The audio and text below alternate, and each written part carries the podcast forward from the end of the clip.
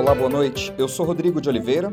Estamos de volta aqui pela Rádio Universitária da UFG com os boletins informativos desta segunda-feira, 6 de junho. Você pode nos acompanhar pelos 870 AM ou pela internet no site radio.ufg.br e no aplicativo Minha UFG. Os boletins da Rádio Universitária estão disponíveis também em formato de podcast nas principais plataformas digitais. Taxa elevada de enzimas nos pulmões agrava casos de Covid. A constatação é de um estudo da USP como mostra a repórter estagiária Beatriz Miranda. Uma equipe liderada por pesquisadores da USP, Universidade de São Paulo, identificou um novo processo ligado ao agravamento da Covid-19. De acordo com a pesquisa, a piora da doença é explicada pelo aumento das atividades das metalaproteinases nos pulmões de pacientes contaminados em estado grave. Os pesquisadores acreditam que essa descoberta pode levar a novos tratamentos para a Covid-19.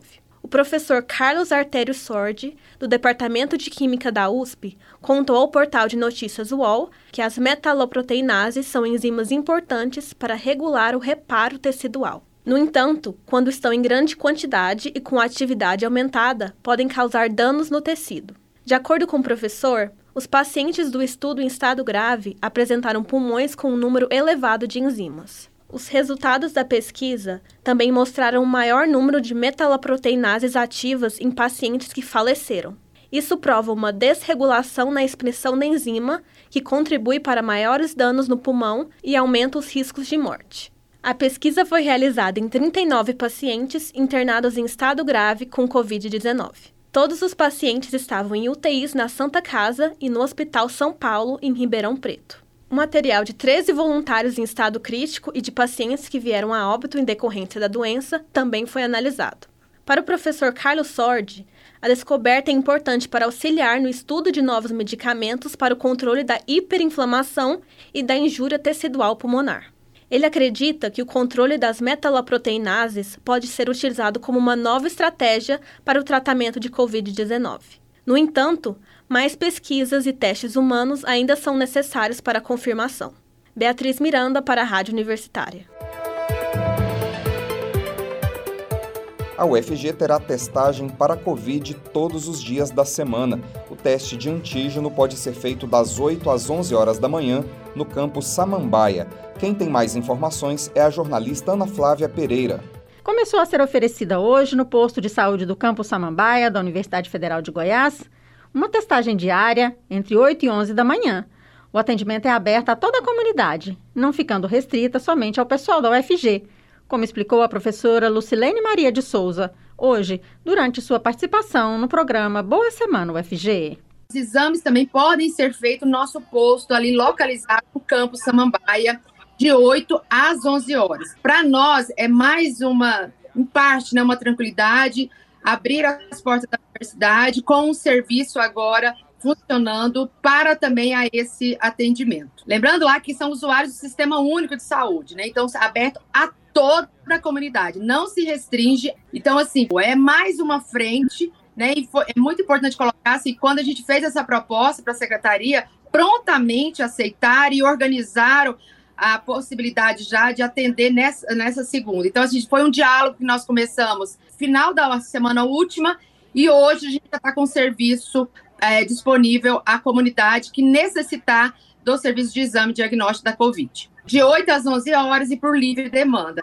Ana Flávia Pereira, para a Rádio Universitária.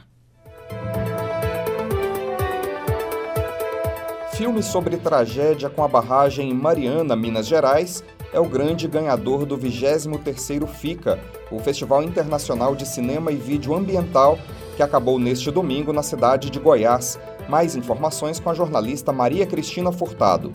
A destruição que alastrou Fundão, em Mariana, Minas Gerais, após o rompimento da barragem da Samarco, o desamparo das famílias afetadas e a falta de reconhecimento dos direitos dos moradores por parte da mineradora, pautam o longa documental Barragem, dirigido por Eduardo Hades.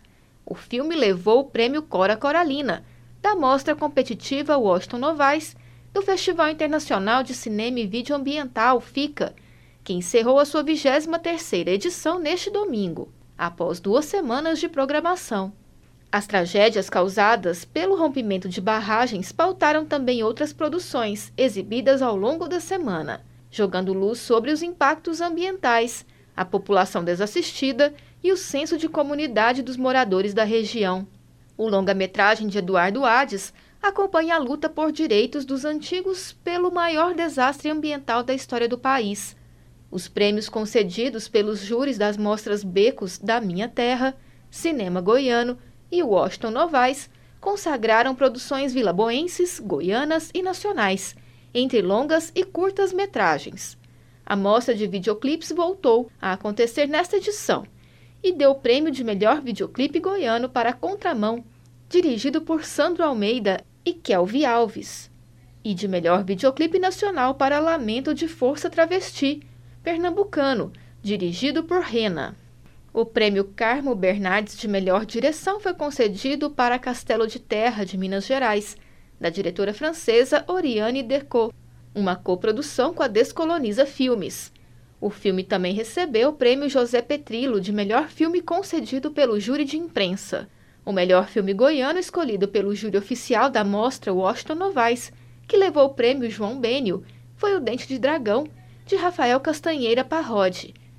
O diretor levou ainda outros três prêmios pelo curta-metragem Membi, que integrou a mostra do cinema goiano: melhor som, melhor montagem e melhor filme experimental. PIB brasileiro avança 1% no primeiro trimestre, impulsionado pelo setor de serviços, o mais importante da economia.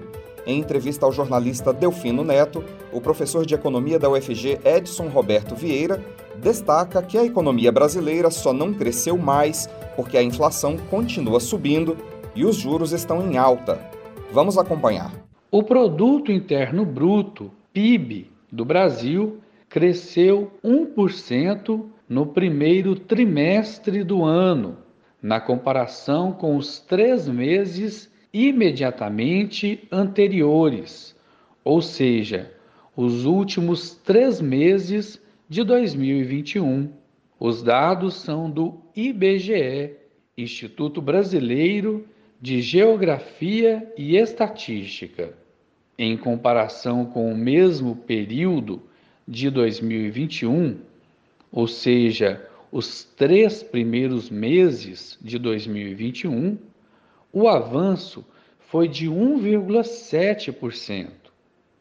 De acordo com o professor de economia da UFG, Edson Roberto Vieira. Olha, nós tivemos um resultado relativamente bom nesse primeiro trimestre de 2022, né? A gente já tinha terminado o ano passado com um crescimento no quarto trimestre e agora a gente vem com um resultado positivo novamente, tanto na comparação com o quarto trimestre do ano passado, é, quanto na comparação com o primeiro trimestre de 2021. É, então, nesse primeiro trimestre de 2022, quando a gente compara o resultado com o resultado do quarto trimestre de 2021, a gente tem um crescimento de 1%, e na comparação com o resultado do primeiro trimestre de 2021, né, ou seja, primeiro trimestre de 2022 contra primeiro trimestre de 2021, a gente tem um crescimento de 1,7%.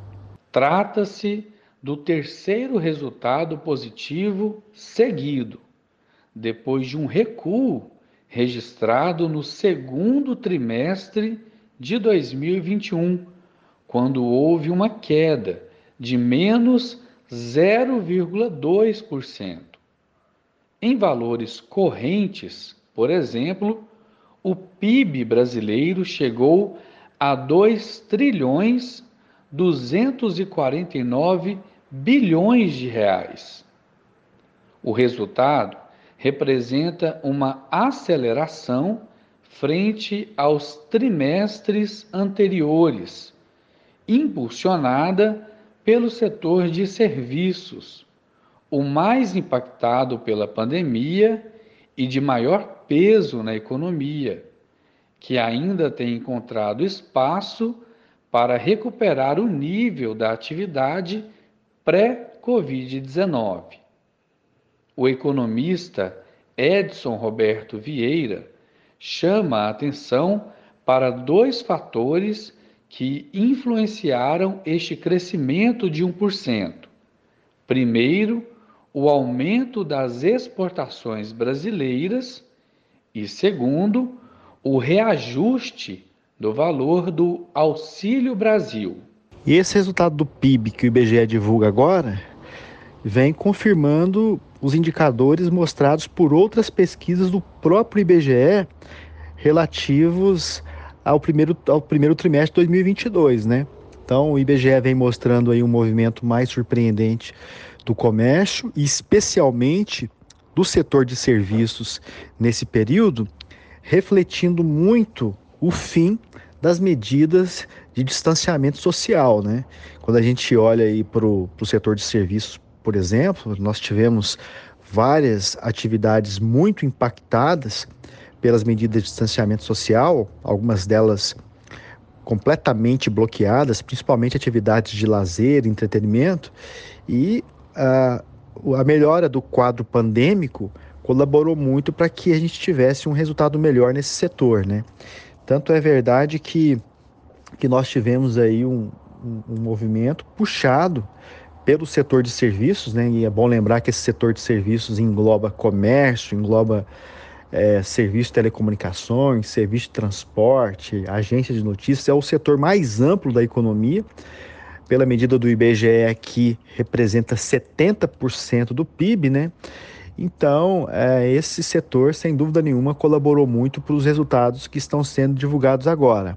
Mas não só ele, a gente, a gente vem tendo bons resultados também vindos das exportações, as exportações brasileiras crescendo muito em razão de uma taxa de câmbio mais favorável e também de uma demanda de uma demanda muito forte para os bens principais que o Brasil exporta, né, commodities agrícolas e commodities minerais em particular. É, tudo isso colaborando para que a gente tivesse esse resultado melhor agora no ano de, de 2022, pelo menos esse primeiro trimestre, né? Outra questão também que é importante, principalmente quando se fala do setor de serviços, é o Auxílio Brasil, né, que, que entrou em vigor em substituição ao Bolsa Família. E aí é, nós temos duas coisas em relação ao Auxílio Brasil. Uma delas é o aumento do número de famílias atendidas, um aumento aí de cerca de 5 milhões de famílias atendidas, e outra é o valor do benefício, né? Porque o valor do benefício médio do Bolsa Família era de 195 reais, e no caso do Auxílio Brasil, esse valor passou para R$ 400. Reais. O PIB é a soma de todos os bens e serviços produzidos no país e é o principal indicador usado para medir a evolução da economia.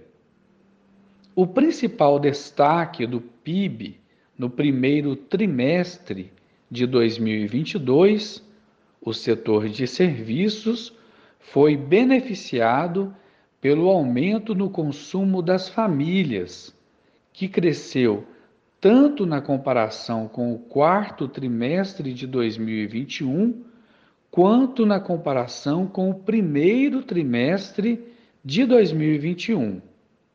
Mas esse crescimento poderia ter sido ainda maior não fosse a inflação tão alta, conforme explica o economista. Então, em valores correntes, o PIB brasileiro no primeiro trimestre de 2022 atingiu 2 trilhões 249 bilhões de reais, né? É, como eu disse, é um, é um valor expressivo.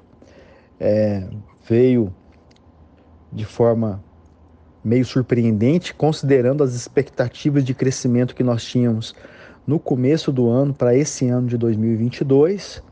Agora, algumas dúvidas pairam no ar em relação à continuidade desse processo nos próximos trimestres, né? A primeira dessas dúvidas é em relação à questão da inflação. A inflação já está a mais de dois dígitos desde setembro do ano passado, então isso tem corroído o poder de compra da população, como a gente vem comentando aqui mesmo é, nesse programa, né?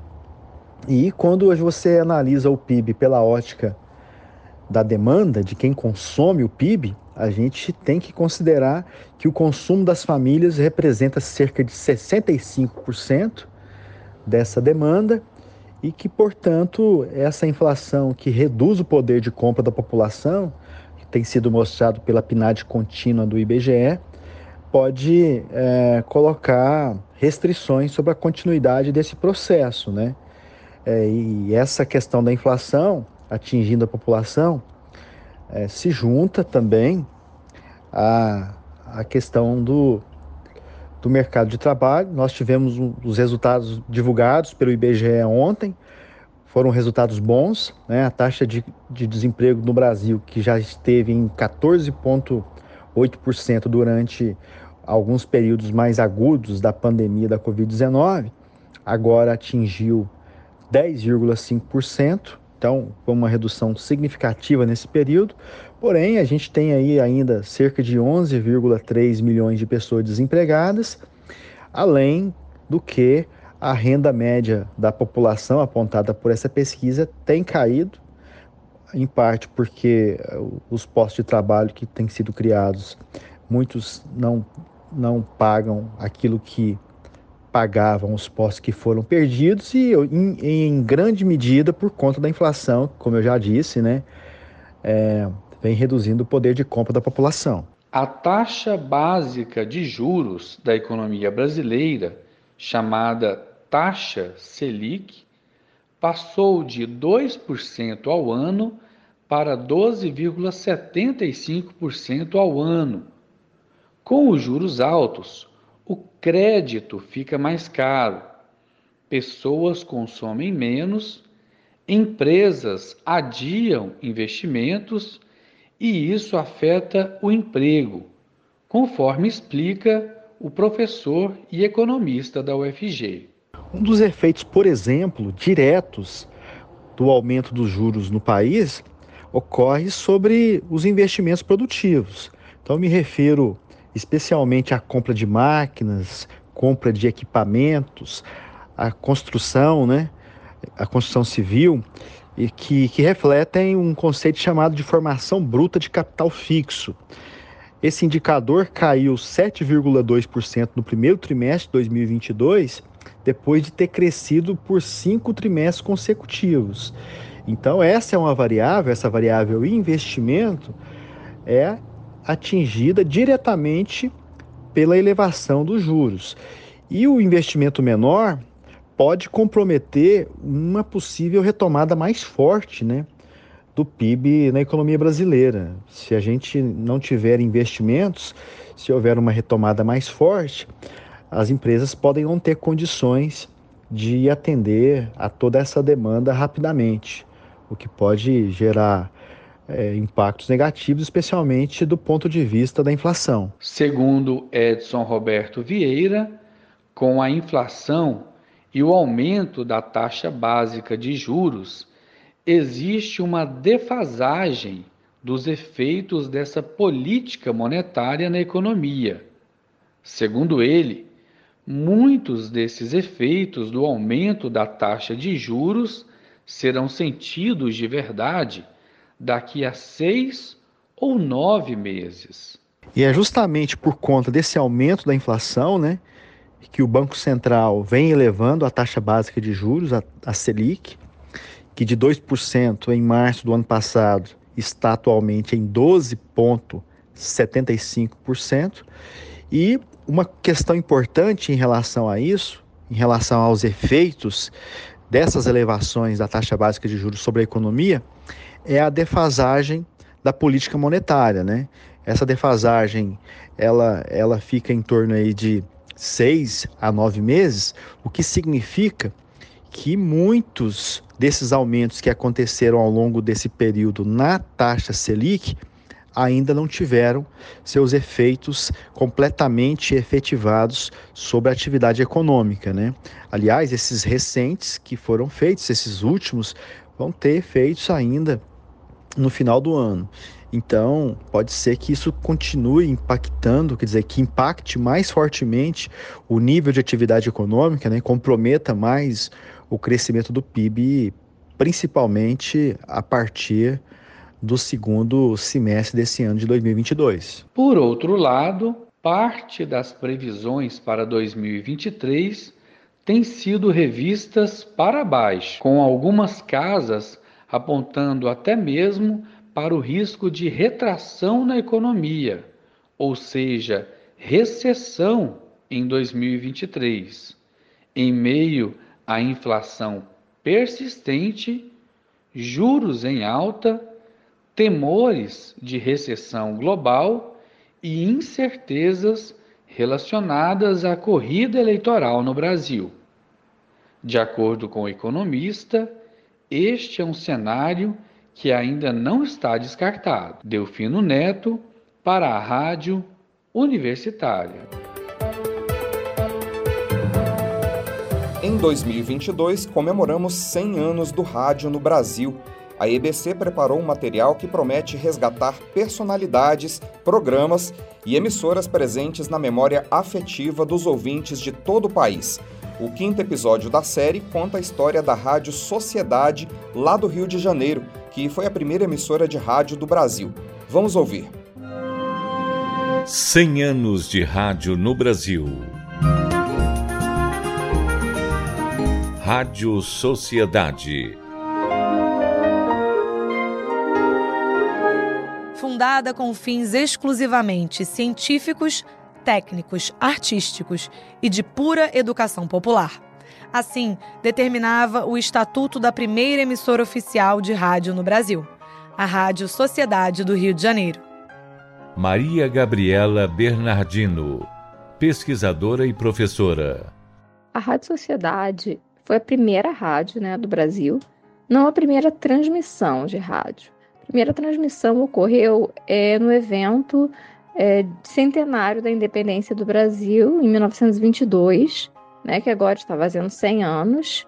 No ano seguinte, é, no dia 20 de abril, foi fundada essa, a emissora pelo Roquete Pinto, junto com vários intelectuais da Academia Brasileira de Ciências, né, o Henrique Morise. A Rádio Sociedade ela tem um cunho educativo muito forte. Inácio Guimarães. Bom, a Rádio Sociedade do Rio de Janeiro foi fundada pelo professor Roquete Pinto e outros elementos de grande destaque, porque ela foi fundada na Academia de Ciências. Eram seus dirigentes Roquete Pinto, Osório de Almeida, Henrique Morise, engenheiro Paulo de Fronten, os, os almirantes Álvaro Alberto e Moraes Rego, Edgar Roquete Pinto. Desde o começo não desejei que, a nossa, que o nosso rádio começasse como queriam alguns amigos, em bases comerciais. Mas a verdade é essa, é que esta gente toda teve pelo menos uma, um mérito enorme, teve confiança, acreditou que aquele negócio ia para diante, que valia a pena. Sua primeira sede foi em um dos pavilhões montados para a exposição do centenário da independência. Inácio Guimarães. Antes, quando a Rádio Sociedade saiu do pavilhão da Tchecoslováquia, nós funcionávamos na Rua da Carioca. Eu não me recordo bem o nome, o número, mas era no início da Rua da Carioca, em cima de uma sapataria. A programação dessa emissora pioneira tinha como norte a ampliação ao acesso à produção cultural e intelectual compartilhada nas instituições, academias e teatros da capital do país. Em 1924, já a Rádio Sociedade do Rio de Janeiro apresentava cantores de uhum. música erudita. A orquestra começou a funcionar na Rádio Sociedade em 1924.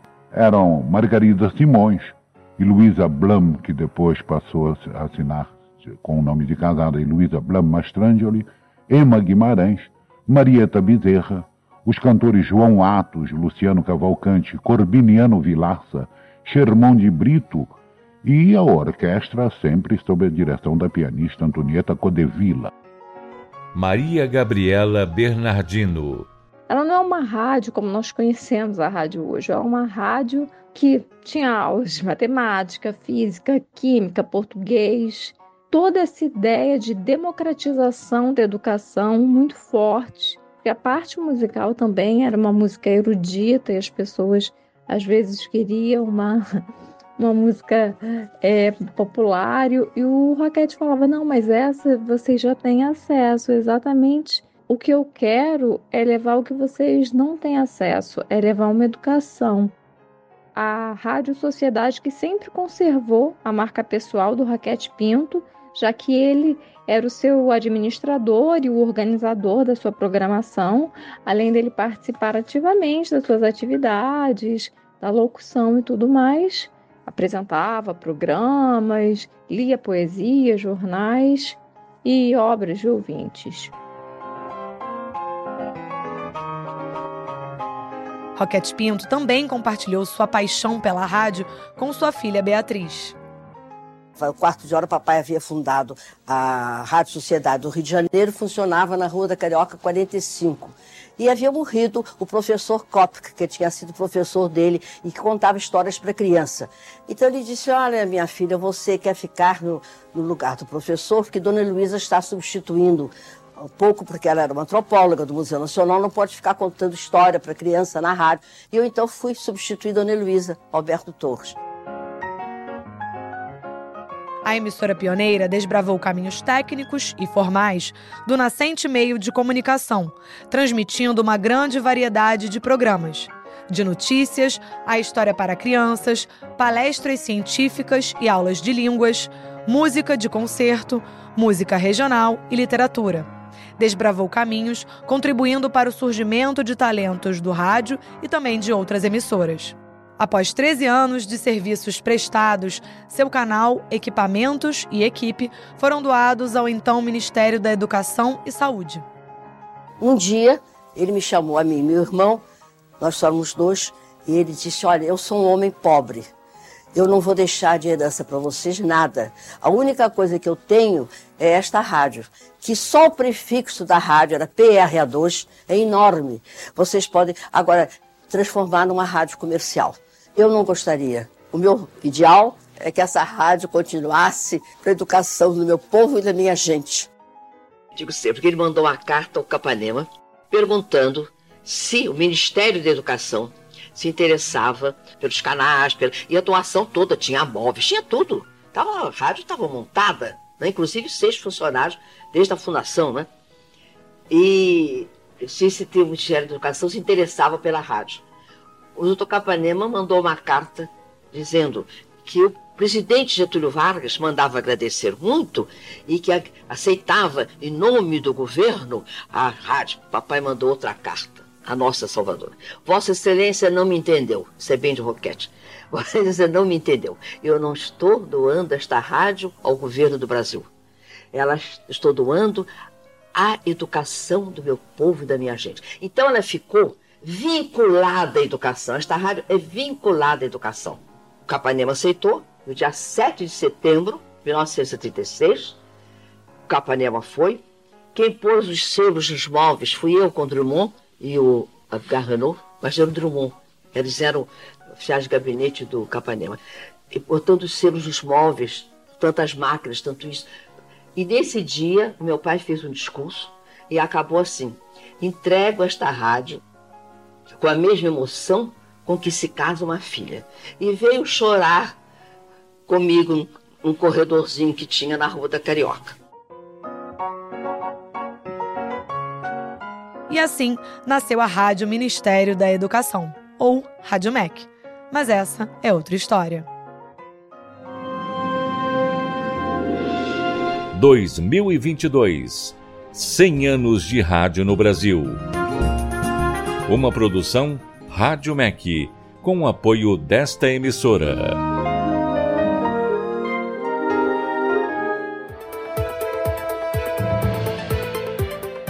Nós teremos mais notícias amanhã no boletim das 10 horas da manhã. Continue acompanhando nossa programação pelos 870 AM e pela internet no site radio.fg.br e no aplicativo Minha UFG. Nós também estamos nas redes sociais Curta nossa página no Instagram e no Facebook. Rodrigo de Oliveira para a Rádio Universitária.